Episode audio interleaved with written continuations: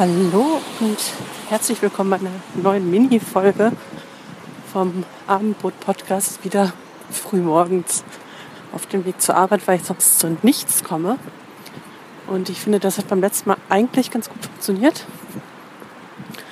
Und ihr müsst jetzt quasi den bisschen Straßenlärm noch aushalten und dass ich wahrscheinlich ein bisschen angestrengter rede, weil ich dabei laufe. Und äh, dieses Mal habe ich ein Thema aus der Sprichwortforschung sozusagen mitgebracht, aus der Sprichwort- und Bibelforschung. Ich weiß nämlich gar nicht, wie ich darauf gekommen bin, aber ich habe letztens aus irgendeinem Grund nachgeguckt, was es eigentlich mit diesem Sprichwort eher geht ein Kamel durchs Nadelöhr äh, auf sich hat. Und weil eigentlich ist es ein sehr komisches Bild. Ausgerechnet ein Kamel und natürlich geht ein Kamel nicht, nicht durchs Nadelöhr, aber das ist ja auf der anderen Seite irgendwie auch der Sinn des Sprichwortes, zu sagen, dass man, dass etwas sehr, sehr unwahrscheinlich ist, um nicht zu sagen unmöglich. Und es ist aber auch so, dass es Vermutungen gibt. Ah, jetzt sehe ich den Dom. So schön. Ich laufe jetzt gleich ein bisschen am Rhein lang. Hoffe ich jedenfalls, wenn nicht irgendwas abgesperrt hier ist. Ähm, gucken wir mal. Also jedenfalls, ähm, doch ist abgesperrt. Jetzt irgendwie gar nicht mal so die. Ah, da hinten komme ich weiter. Okay, alles gut. Ähm, laufe ich halt einen Umweg.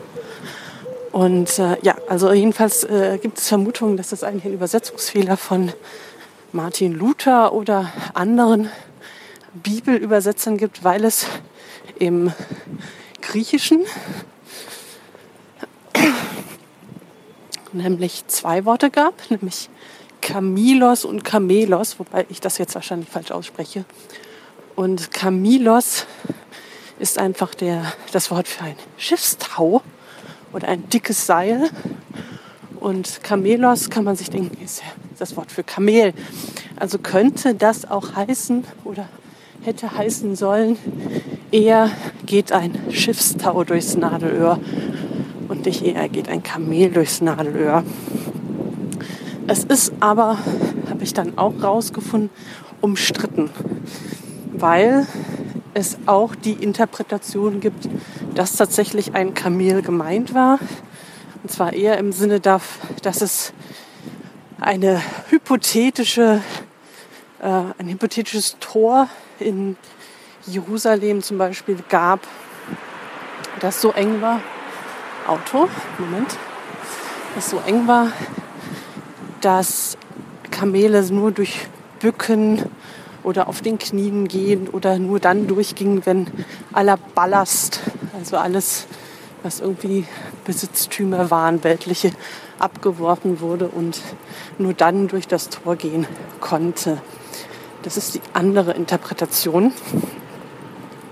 Denn es geht ja auch noch weiter das Sprichwort, eher geht ein Kamel durchs Nadelöhr, als dass ein Reicher in den Himmel kommt. Ich gebe es jetzt wahrscheinlich nicht ganz richtig wieder, aber so ungefähr geht das.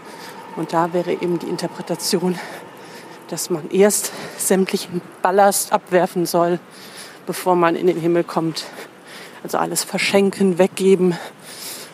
Ähm, das ist dann eben auch denkbar. Das war es auch schon. Jetzt bin ich auch schon gleich im Gebäude. Und mal gucken, wie es jetzt weitergeht. Ich will eigentlich diesen Podcast auch weitermachen. Wir wollen auch wieder neue Bravo-Folgen machen. Ich bin nur offensichtlich in diesem Jahr aus irgendwelchen Gründen ständig verplant. Und deswegen geht es jetzt erstmal so.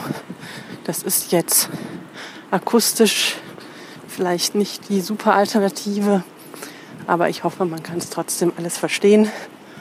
Und so kriegt ihr quasi auch einen Teil von meinem morgendlichen Weg zur Arbeit mit Umweg mit, weil sonst wäre die Zeit zu kurz, beziehungsweise dann würde ich mit Menschenmassen rumlaufen oder an großen Straßen vorbei und das wäre, glaube ich, dann tatsächlich gar nicht so gut.